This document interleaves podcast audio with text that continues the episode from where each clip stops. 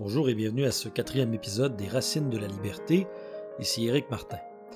Les Racines de la Liberté, c'est un podcast qui s'adresse à toute personne qui voudrait découvrir ou redécouvrir des auteurs de la théorie critique, de la pensée québécoise ou de la philosophie en général. Nos premiers épisodes ont porté sur le sociologue Marcel Rioux, une réflexion sur l'articulation entre le socialisme autogestionnaire et l'appartenance culturelle. Et nous avons par la suite euh, abordé l'œuvre de Cornelius Castoriadis, d'abord en ce qui concerne la gestion ouvrière, et aujourd'hui on va discuter davantage de sa conception de l'imaginaire euh, tel que développé dans le livre L'institution imaginaire de la société. Je rappelle que je me sers toujours de l'ouvrage Pour l'autonomie paru aux éditions de l'Échappée, qui a été rédigé par Arnaud Thomès et Philippe Comière. Alors on a dit la dernière fois que l'histoire produit différentes sociétés qui ont différentes euh, configurations ou ensemble d'institutions. Toute la question, c'est de savoir comment on peut juger ces institutions-là pour savoir lesquelles sont les meilleures. Pour Castoriadis, on ne peut pas en appeler à un fondement extérieur. Que ce soit la nature, la volonté divine, ou la raison, qui serait le moteur de l'histoire comme chez Hegel, ou encore euh, la théorie des idées de Platon, il n'y a pas de fondement extérieur à partir duquel on peut euh, juger les institutions. En fait, le jugement politique qu'on peut poser pour savoir euh, quelles institutions on doit choisir, le seul critère qui peut le nourrir, c'est le critère de l'autonomie. Autrement dit, quelles sont les institutions qui nous permettent d'être le plus autonome possible? C'est ça le travail de la politique, que Castoriadis va définir comme une activité collective dont l'objet est l'institution de la société en tant que telle. Euh, donc le travail de la politique, c'est de réfléchir à quelles sont des institutions autonomes. On trouve dans certaines formes de socialisme utopique, d'anarchisme, même chez Marx lui-même, euh, dans certains textes quand il évoque la libre association des producteurs ou encore la dissolution de l'État comme puissance séparée de la société, le fantasme d'une société post-capitaliste qui, une fois qu'elle aurait détruit les anciennes institutions euh, mauvaises, euh, pourrait se passer d'institutions. Mais à ce moment-là, on arriverait à une sorte d'harmonie spontanée où les individus interagiraient et s'accorderaient d'une manière qui serait purement transparente, purement bienveillante, ce qui rendrait toute forme d'institution superflue ou inutile, parce que les gens s'entendraient comme automatiquement sans aucune médiation entre eux.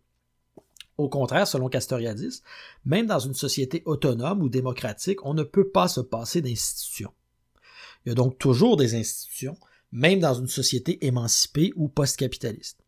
La différence, c'est que dans les sociétés euh, antérieures ou hétéronomes, on va occulter ou nier l'autonomie, le fait que les institutions ont été produites par la création humaine, on va les fétichiser, on va les réifier, on va les chosifier si vous préférez, en prétendant qu'elles sont fondées sur quelque chose de plus grand que nous, qu'elles sont nécessaires, qu'elles sont éternelles, qu'elles sont euh, inchangeables. Et ça vaut autant pour les empires que les monarchies de droit divin, que pour l'État moderne qui se présente comme euh, la forme politique aboutie, la fin de l'histoire.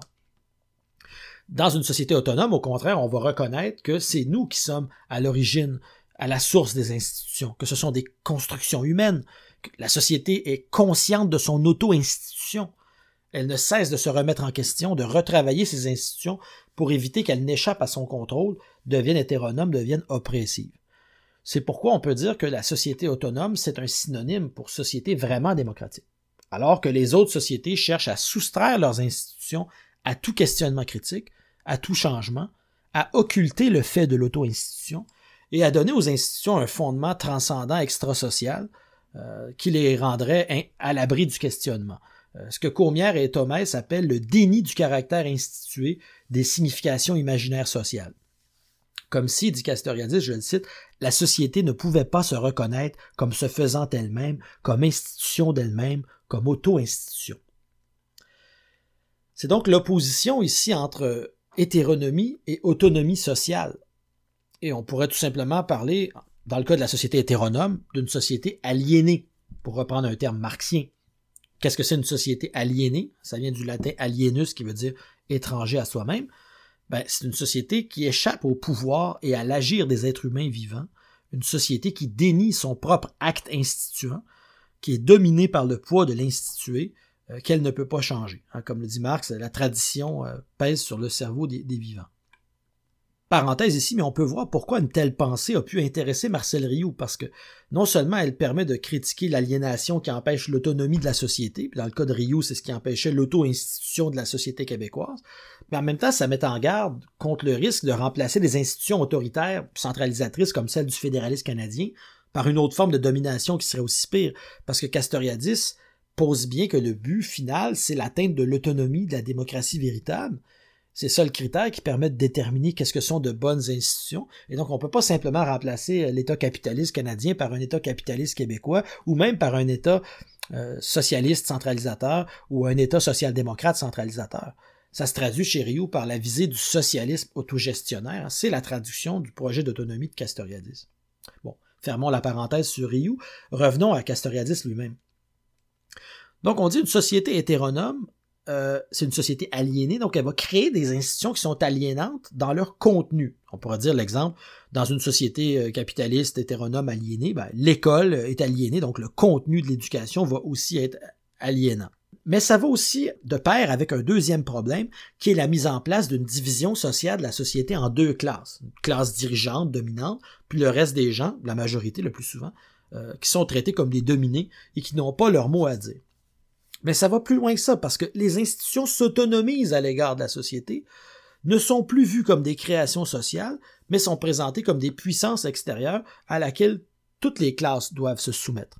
On pourrait donner l'exemple de la religion, qui est une construction humaine, mais dont les représentations symboliques tendent à s'autonomiser, et finalement, euh, les dominés, aussi bien que les dominants, finissent par ne jurer que par ça. Euh, euh, on pourrait aussi donner l'exemple de la religion, en guillemets, du capitalisme de marché globalisé. Hein, Marx disait lui-même dans le manifeste du Parti communiste, le capitaliste ressemble au sorcier qui ne sait plus dominer les puissances infernales qu'il a évoquées. Manière de dire que toutes les classes de la société tendent à être soumises aux institutions autonomisées, même les classes dirigeantes. Plus personne n'a de prise là-dessus, parce qu'au fond, tout le monde est soumis à des institutions euh, sclérosées ou euh, pétrifiées. Donc, il suffit pas seulement de lutter pour l'autonomie dans le domaine économique, dans le domaine de la production. Bien sûr, il faut combattre l'exploitation et l'aliénation économique, redonner aux classes euh, travailleuses le contrôle de leur propre activité. Mais il y a une aliénation qui est proprement politique, c'est-à-dire comment remplacer des institutions hétéronomes par des institutions qui permettent l'autonomie la démocratie. Et cette idée d'autogestion, d'autonomie s'oppose au principe hiérarchique, ou à la question de la domination des dirigeants sur les dirigés, aussi bien dans l'économie que dans la politique et dans la vie en général. Bon. Alors, on a dit qu'une société autonome ne pourra pas se passer d'institutions et que le fantasme d'une société purement transparente ou qui créerait une harmonie euh, automatique euh, spontanée entre les individus, euh, ce n'est pas possible. La société est un collectif anonyme disent les auteurs, qui ne peut se présenter que dans et par l'institution, mais qui est toujours, en même temps, infiniment plus que l'institution. Donc la société doit créer des institutions, mais en même temps, elle déborde toujours ses propres institutions, et c'est pourquoi il y a cette espèce de mouvement incessant de reprise, de retravail, euh, de recorrection des institutions par la société. Autrement dit, la question de la justice est jamais résolue, elle est l'objet d'un travail infini, la conflictualité ne disparaît pas. L'histoire se déroule comme une suite de création, destruction, correction institutionnelle dans un mouvement de dépassement qui est toujours à remettre sur le métier. Si la société peut se livrer à une telle mise en question de l'institution, c'est d'abord parce que dans l'Antiquité, les Grecs ont découvert deux choses en même temps. D'abord la démocratie, puis deuxièmement la réflexion philosophique. Et on peut dire, après, disons, la parenthèse du Moyen Âge, en guillemets, que les démocraties modernes sont les héritières de ce germe grec. Mais qu'en même temps, elles n'ont pas réussi à le, à le développer pleinement sous la forme d'une véritable autonomie et qu'elles sont encore sous le coup d'institutions hétéronomes, on pourrait dire oligarchiques, oligarchie au sens de gouvernement du petit nombre qui vise principalement l'enrichissement des dirigeants. On peut dire que c'est la Révolution française, comme le dit Castoriadis, et je le cite, qui est la première révolution qui va poser clairement l'idée d'une auto-institution explicite de la société. Poser la question de l'auto-institution explicite de la société, c'est possible parce qu'il y a un travail de ce que Castoriadis appelle l'imaginaire, qu'il définit, je le cite encore, comme la faculté originaire de poser ou de se donner, sous le mode de la représentation, une chose et une relation qui ne sont pas, qui ne sont pas donnés dans la perception ou ne l'ont jamais été. L'imaginaire radical, ça veut dire cette faculté d'inventer, de créer des significations, des institutions nouvelles qui n'ont jamais existé auparavant, du radicalement neuf, et de les cristalliser afin qu'elles deviennent les montages symboliques, l'imaginaire social effectif, autrement dit la configuration institutionnelle d'une société. Donc les institutions d'une société donnée ne lui viennent pas de la nature comme le pensent les fonctionnalistes, ni d'un déploiement de la raison dans l'histoire comme le pensent les hegeliens, ni euh, des déductions qui seraient faites à partir des idées comme le pense Platon. En fait, pour Castoriadis, au départ, il n'y a qu'un chaos, un abîme, un sans-fond originel, ce qu'on pourrait appeler chez lui l'ontologie du chaos, qu'il puise chez les présocratiques grecs comme Anaximandre, par exemple.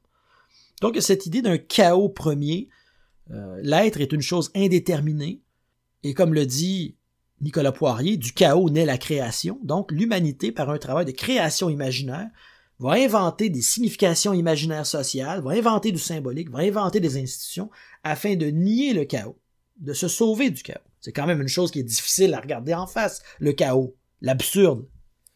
Et donc, elle va masquer ce chaos et le surmonter en créant son propre univers de sens, son univers symbolique, ses médiations institutionnelles, suspendues au-dessus de l'abîme du non-sens et du chaos. Le problème, c'est qu'en faisant ça, elle va souvent se nier comme étant à l'origine de l'acte instituant et va attribuer ces institutions à une source extrasociale, à un autre avec un grand A, en disant c'est pas nous qui avons fait les lois, c'est pas nous qui avons fait les institutions, elles viennent de la nature, elles viennent de Dieu, elles viennent de la raison, elles viennent des idées métaphysiques, ainsi de suite, ainsi de.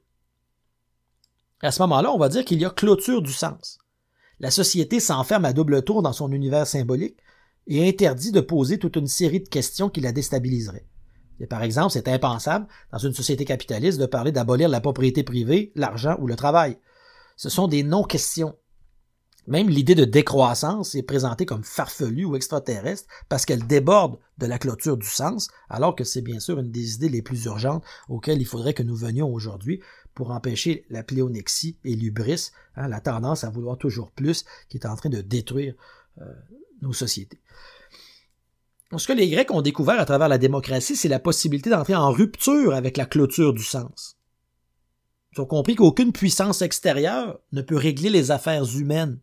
Il n'y a pas de puissance extérieure qui va venir nous gérer à notre place. C'est la communauté qui doit prendre en charge les lois, les institutions. Elle doit s'auto-instituer. Je cite Comière et Thomès. La démocratie se présente donc comme expression de l'autonomie au sens d'une auto-institution consciente. Ayant reconnu la contingence de toute institution particulière, elle reconnaît également la nécessité de l'institution. Donc la démocratie sait qu'elle fait et défait les institutions, qu'elle peut même défaire la société au grand complet, mais en même temps, elle sait aussi que toute collectivité pour survivre a besoin d'institutions. Et donc son travail, c'est de naviguer au-dessus de l'abîme en cherchant à mettre en place les institutions qui sont les plus susceptibles de permettre l'autonomie et la démocratie. Dans le dernier épisode, on a beaucoup parlé de la question de l'autogestion ouvrière. Alors là, ce qu'on voit, j'espère, c'est que euh, avec Castoriadis, on a élargi cette idée d'autogestion ouvrière jusqu'à celle de démocratie. Et d'ailleurs, Castoriadis parle de moins en moins dans ses textes d'autogestion, et de plus en plus, il parle carrément de démocratie ou d'auto-institution explicite de la société par le travail de l'imaginaire radical, par le travail de l'imaginaire instituant. Il faut mesurer la portée du geste qui a été posé par Castoriadis un geste qui va le placer en rupture avec toute la pensée héritée, avec la tradition de la philosophie politique en général, qui va de Platon jusqu'à Marx en passant par Hegel et Lumière. Ce que Castoriadis nous dit, c'est qu'il n'y a aucune théorie rationnelle qui peut servir de fondement à l'action révolutionnaire, à la praxis, à l'auto-institution de la société. La société se produit elle-même à partir du travail de l'imaginaire social. Il n'y a donc aucune théorie achevée, prétendument rationnelle ou scientifique, qui pourrait venir dicter ses critères à la pratique instituante en la surplombant ou en la précédant. Surtout, il n'y a aucune élite qui prétendrait détenir ce savoir supérieur qui pourrait s'ériger en classe dirigeante pour ensuite commander aux dirigeants en leur disant quoi faire, parce que détentrice d'une vérité supérieure. Et donc, Castoriadis, oui, se réclame des Grecs, mais il faut bien entendre ici que c'est le modèle de la démocratie qui l'intéresse beaucoup plus que le Platon de la République, défenseur de la thèse des philosophes rois contre l'idée de contemplation philosophique ou théorique des idéalistes, qui prétendent nous dévoiler une vérité rationnelle préexistante à partir de laquelle on pourrait par la suite fonder les institutions, mais contre aussi les positivistes qui vont se dire réalistes parce qu'ils prétendent qu'il suffit de regarder ce qui existe dans l'empirie, les faits, pour ensuite en induire des lois de fonctionnement. Castoriadis va s'opposer à ces deux groupes de personnes-là, aussi bien idéalistes que positivistes, à partir d'une idée qui est celle de la création. et qui pose le primat de la pratique sur la théorie. La pratique qui vient en premier et non pas la théorie. Donc l'activité humaine, ce n'est pas des faits empiriques ou des, idées métaphysiques éternelles qui vont la déterminer, mais c'est une activité qui crée par sa propre action, qui invente de nouveaux possibles. Ça ne veut pas dire par contre que cette création va dans n'importe quel sens. Je le cite, nous déchiffrons dans l'histoire ou croyons déchiffrer dans l'histoire effective une signification, la demande d'autonomie. Donc on pourrait comprendre l'histoire comme une série de créations institutionnelles, de luttes motivées par cette demande d'autonomie qui est toujours insatisfaite. Une autre idée importante qui s'ajoute à celle de création dans l'histoire, c'est celle de praxis. À partir de Marx, puis plus encore d'Aristote, Castoriadis va opposer une action qui est à elle-même sa propre fin, son propre but, à une production qui est exercée en vue d'autre chose, ce qu'il appellera la poiesis. Par exemple, une technique qui permet de construire une maison, mais c'est une forme de poiesis, c'est une production. C'est une activité qui va produire un autre objet qu'elle-même, dans ce cas-ci une maison. Alors qu'une praxis, c'est une activité qui a sa fin en elle-même, qui ne vise rien d'autre que sa propre bonne réalisation. Alors quel exemple on pourrait donner de ça? Comière et Thomès nous donnent l'exemple du rapport pédagogique. L'éducation, c'est un rapport entre deux êtres humains, un éducateur, un éduqué. C'est l'interaction de deux libertés ou deux autonomies qui ne visent rien d'autre que l'approfondissement de cette relation par le dialogue qui porte sur la connaissance, le monde, etc. On ne peut donc pas considérer la pédagogie comme une technique ou comme une poésis qui mettrait en œuvre des moyens ou des outils pédagogiques ou technopédagogiques au service d'une fin extérieure, par exemple la réussite, à partir d'une théorie achevée, scientifique, rationnelle, probante, comme on le dit aujourd'hui, qui garantirait le succès de l'opération éducative. Bien que ce soit malheureusement aujourd'hui la prétention de toute une série de gens pour qui l'éducation se réduit justement à une opération technique, scientifique, technologique, et Dieu sait qu'il y en a. Alors que pour Castoriadis, l'éducation n'est pas une poésis, mais une praxis, c'est-à-dire elle est à elle-même sa propre fin. C'est une praxis qui vise l'autonomie de l'élève, visant à le rendre capable de se passer du maître parce qu'il sera capable ou elle sera capable de faire un jour par elle-même ce qu'au début euh, seul le maître était capable de faire, par exemple lire un livre ou faire une opération mathématique. Qu'est-ce donc que la praxis? Je le cite, Castoriadis, c'est ce faire dans lequel l'autre ou les autres sont visés comme être autonomes et considérés comme les agents essentiels du développement de leur propre autonomie. Alors, ce qui vaut pour la pédagogie, qui est donc praxis parce qu'à la fois fin et moyen en même temps, ben ça vaut aussi pour la politique. Alors, ça nous permet de dire que la politique n'est pas l'application d'une théorie scientifique préalable, ni une poésis qui serait exercée en vue d'une fin externe, mais que la politique est une praxis, une action de création dans le social historique. D'où la rupture avec Platon, Machiavel, Marx, mais aussi l'option de Lénine et tous les autres qui prétendent que la politique doit être soumise à un savoir préalable qui serait détenu par une sorte d'élite éclairée. Alors que Castoriadis, et ça c'est lié aussi à son intérêt pour la psychanalyse, parce que pour lui, la psyché, par la psychanalyse, peut cheminer vers l'autonomie en affrontant ses propres pulsions, son propre désir de toute puissance, de contrôle, de maîtrise, aussi bien maîtrise de la nature que d'autrui. Et lorsqu'elle a affronté ces, pulsions-là, elle chemine vers l'autonomie. Donc la, psychanalyse permet de participer ensuite à la politique comprise par Castoriadis comme capacité pour chaque membre de la société de devenir, on pourrait dire, l'auteur ou l'un des auteurs de la création collective de l'acte d'auto-institution. Donc la philosophie va être redéfinie par Castoriadis comme une interrogation sans fin au service d'une politique qui est comprise comme projet d'autonomie, comme praxis, et non pas comme maîtrise achevée d'un savoir surplombant qui assurerait à celui qui le détient ou à ceux qui le détiennent le droit d'agir en dirigeant à l'égard des autres ignorants. Castoriadis est critique à l'égard d'un certain économisme marxiste vulgaire qui prétend ramener toute la superstructure des institutions ou de la culture à une infrastructure économique euh, qui serait la clé de compréhension de toute la réalité. Comme s'il fallait partir d'une définition, disons, scientifique des besoins biologiques en oubliant que les besoins, même ceux qu'on appelle biologiques ou naturels, sont toujours euh, informés, mis en forme, retraduits de manière sociale, médiatisés par la culture, et que la société invente aussi euh, de nouvelles manières de répondre à ces besoins-là, euh, alors qu'on les appelle naturels, mais qui sont déjà organisés d'une certaine manière culturelle, mais elle est aussi capable d'inventer de nouveaux besoins qui parfois peuvent être même farfelus. Donc c'est bien montrer combien c'est réducteur que de pratiquer une telle lecture économique fonctionnelle euh, qui évacue le rôle et l'importance du symbolique. Hein, Comière et Thomas donnent l'exemple d'un anthropologue marxiste qui étudiait des tribus mexicaines euh, qui faisaient leurs récoltes et qui avaient des rituels en même temps. Il ne s'est intéressé qu'aux récoltes et à calculer les récoltes. Il ne s'est jamais intéressé aux rituels parce que pour lui, ça n'avait aucun intérêt. Ce n'était que du symbolique, que de l'idéologie, alors que la vérité aurait été, disons, dans, l'économie des récoltes.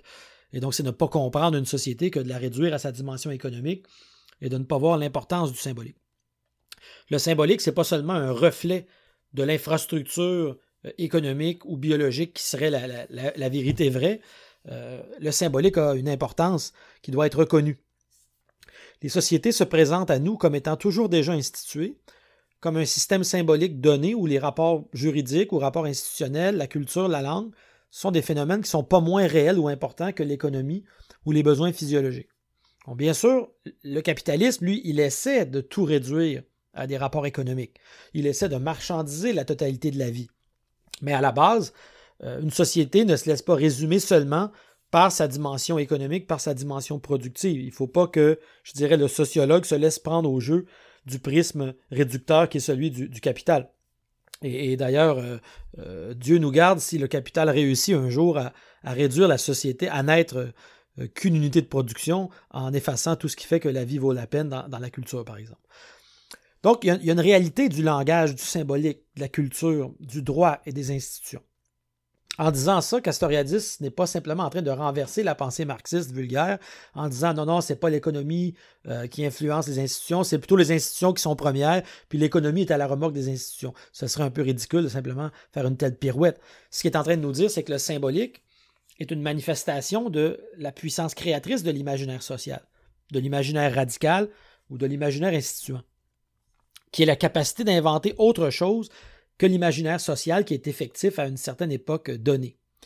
Autrement dit, chaque être humain euh, vit dans un monde commun qui est structuré par des formes symboliques, par des formes institutionnelles.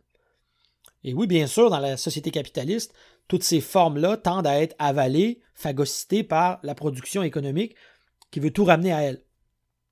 Mais l'imaginaire instituant, l'imaginaire créateur est capable de briser la clôture du sens que tente d'imposer le capitalisme et d'imaginer, bien que ce soit dans des conditions euh, qui sont quand même soumises aux contraintes de l'institué, hein, comme disait Marx, les hommes font leur histoire dans des conditions qu'ils n'ont pas choisies, mais l'imaginaire instituant est capable d'imaginer librement de nouvelles formes, des formes radicalement neuves, de nouvelles significations imaginaires sociales. On les appelle imaginaires parce qu'elles ne sont pas fondées sur une réalité euh, immuable, sous-jacente, ni sur une raison éternelle elles sont arbitraires, elles sont contingentes, c'est-à-dire qu'elles auraient aussi bien pu ne pas être. Bon, bien sûr, on peut dire, par exemple, que la religion a une certaine fonction historique, mais on serait bien malin de nous dire pourquoi il fallait que telle religion, avec tel rituel, apparaisse à cet endroit, à ce moment précis. Il y a là-dedans une part d'imprévisible qui, pour Castoriadis, se relève de la création historique contingente. Bon, bien sûr, c'était conditionné par ce qu'il y avait avant, mais ça reste irréductiblement contingent, et donc on ne peut pas réduire ce qui apparaît à un simple résultat causé par ce qu'il y avait avant. Euh, donc là, ici, il y a une critique par Castoriadis de la dialectique, de la philosophie de l'histoire, aussi bien chez Hegel et chez Marx. Bon, évidemment, euh, pour quelqu'un qui, comme moi, vient de Hegel, de Marx, de Michel Freytag euh, comme influence, c'est toujours un peu troublant de lire ces, ces critiques, mais bon, puisqu'il s'agit d'exposer Castoriadis plus que d'en faire la critique, euh, je vais poursuivre. Donc, il attaque euh, la dialectique, la philosophie de l'histoire chez Hegel, chez Marx. Selon lui, ça conduit à une conception de l'histoire en tant que développement rationnel qui pourrait être analysé scientifiquement par le philosophe, qui pourrait retracer au fond une logique à l'œuvre dans l'histoire. C'est une lecture de Marx et d'Hegel que je trouve un petit peu mécanique. Il me semble qu'il y a des travaux qui ont montré qu'il y avait une place pour la contingence chez Hegel, donc je le trouve un peu dur avec Hegel et Marx, mais comme je disais, je referme cette parenthèse et je poursuis. C'est difficile de résister à la tentation de les critiquer, mais je poursuis quand même. Donc, il est en rupture avec ce qu'on pourrait appeler la pensée héritée, euh, qui a tendance à considérer tout ce qui existe comme étant déterminé euh, identifiable euh, par la logique. Il attaque ce qu'il appelle la logique ensembliste identitaire, ou qu'il appelle aussi parfois, pour faire plus court, la logique ensidique. suivant cette conception de l'être, chaque chose qui existe est une chose déterminée, qui a son identité, sa place dans la totalité, sa place dans l'histoire, et ça peut être connu par la raison de manière qui est sans équivoque, sans ambiguïté. Cette conception ancidique est fondée sur le principe d'identité, euh, elle se traduit dans deux dimensions dans chaque société, le legain et le teukain. Bon, le legain, c'est le langage, le code, le dire, la représentation qui va distinguer les éléments, les découper, les nommer, leur donner leur identité, puis les classer dans des ensembles euh, par des opérations logiques. Le teukain en découle. Teukain, ça vient de la même racine que technique, qui nous donne le mot donc technique. Ça désigne la dimension du faire, c'est-à-dire toute opération technique qui va s'appuyer sur le legain, donc sur les catégories du dire, mais cette fois en combinant des moyens et des fins pour parvenir à un résultat quelconque. Suivant la même logique qui va tout découper en identités euh, repérables, classables dans des ensembles, le tout sous le contrôle d'une raison euh, capable donc de, tout saisir. On aura dans, ces, euh, dans, cette, dans, le sillage de ce genre de pensée ancidique des physicalistes d'abord. par exemple, un biologiste qui voudrait expliquer la société à partir de l'ordre naturel des catégories de la nature, ce qu'on appelle parfois la sociobiologie. Euh, donc, on a ces, physicalistes. On a aussi des logicistes, et là, c'est ici qu'il y a une attaque sur ceux qui se réclament de la dialectique comme Hegel et Marx, qui eux tendent à voir l'histoire comme un grand schéma logique où tout serait le résultat causal de ce qui est venu avant. Euh, par exemple, chez Hegel, dans l'ouvrage La raison dans l'histoire, euh, lorsqu'on arrive à l'état moderne, ben, il va le considérer comme une conséquence directe de développement dans le christianisme, la réforme, les Lumières, et ainsi de suite, donc, il y aurait à l'œuvre dans l'histoire une logique rationnelle qui se déploierait jusqu'à accoucher de l'État, et le philosophe pourrait retracer, au fond, euh, cette, logique pas à pas, comme une espèce de fil conducteur qui, qui sous-tendrait toute l'histoire. De même, chez Marx, on pourrait voir la logique de l'histoire comme ayant engendré différents modes de production, leur dépassement, par exemple le mode féodal, puis éventuellement le capitalisme, qui lui-même serait dépassé éventuellement de manière fatale par le communisme. Alors qu'il s'agisse des physicalistes ou des logicistes, Castoriadis considère qu'on a affaire à des pensées qui restent prisonnières de cette fameuse logique ancidique ou ensembliste identitaire, et que ces pensées-là sont incapables d'expliquer l'émergence du nouveau dans l'histoire, incapables d'expliquer la création. Pour Castoriadis, on ne peut pas expliquer un événement qui survient en le rapportant uniquement à ce qui l'a précédé et à ce qu'on connaissait, même si c'est pour dire qu'il s'agit du dépassement dialectique d'une contradiction sociale antérieure. Autrement dit, Castoriadis est en rupture avec toute vision déterministe, que ce soit la dialectique des logicistes ou que ce soit le progressisme des physicalistes ou des positivistes à la Auguste Comte. L'histoire pour lui donne des résultats que personne n'avait voulu ni n'aurait pu prévoir. Et même si après ça, ces résultats-là vont s'établir dans une certaine cohérence, comme celle par exemple à laquelle tend le capitalisme, elle est quand même irréductible à quelques logiques qui l'auraient rendue inévitable et prévisible. Il y a donc, pour le citer, irréductibilité de la signification à la causation.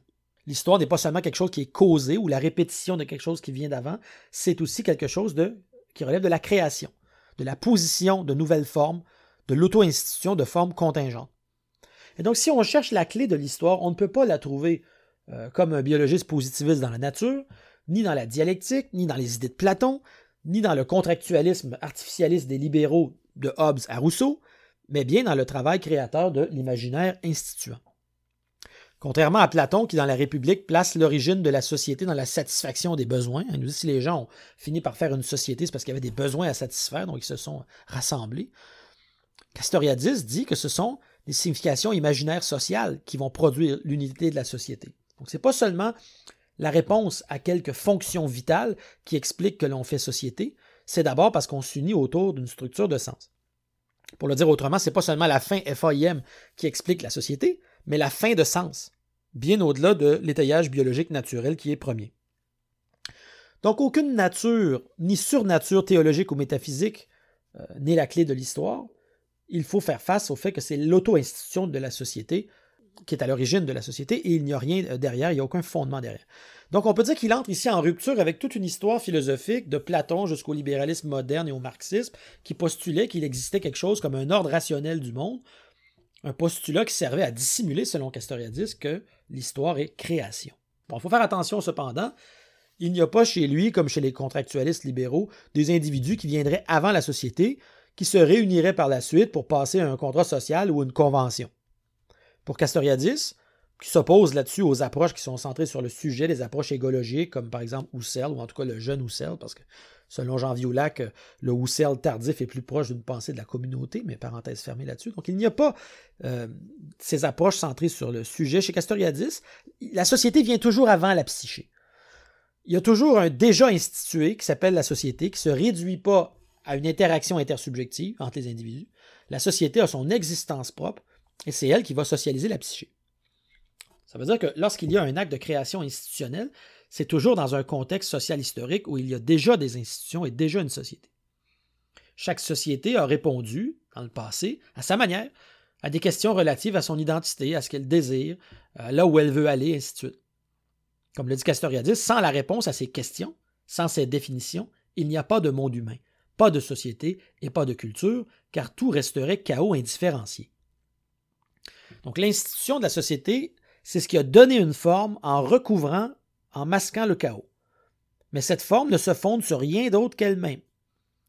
Maintenant qu'on sait que ni la nature, ni les idées platoniciennes, ni la raison hegelienne, ni le matérialisme dialectique marxiste, ni le contrat social des libéraux, ni la sociobiologie, et ainsi de suite, que rien de tout ça ne peut servir de fondement dit rationnel à la compréhension de l'histoire et de la société, on se trouve face à une redéfinition du problème politique. Le problème politique principal devient la constitution d'une société autonome pour remplacer les sociétés qui, elles, masquent le caractère auto-instituant de la société. Autrement dit, comment le pouvoir et les institutions doivent-ils être organisés pour permettre l'autonomie plutôt que pour maintenir son occultation et sa neutralisation. Castoriadis dit que la modernité a été instituée à partir de deux significations imaginaires principales.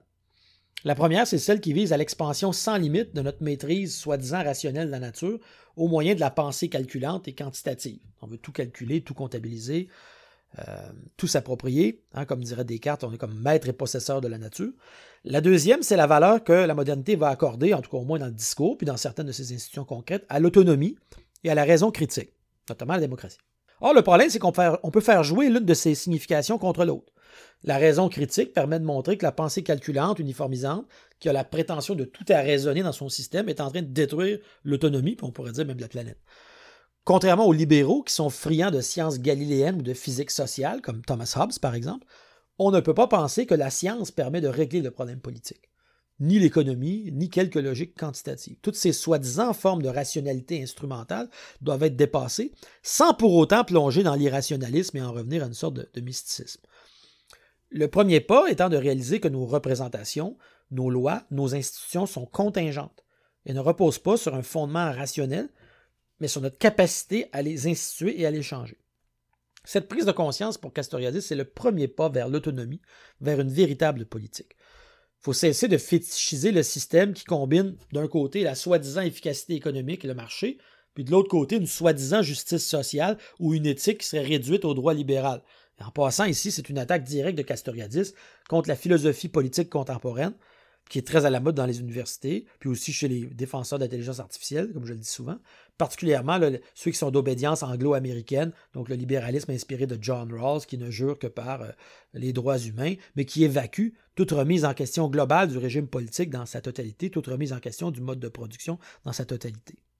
Cette société qui est fondée sur la combinaison, l'addition entre le marché et le droit libéral, nous conduit bon, à une société de marché, à une oligarchie, destruction de l'environnement, je l'ai dit, mais aussi à la suspension du projet d'autonomie et au retrait dans le conformisme, à la montée de l'insignifiance. Nous serions donc à la fin de l'histoire. There is no alternative, comme le disait cette chère Margaret Thatcher.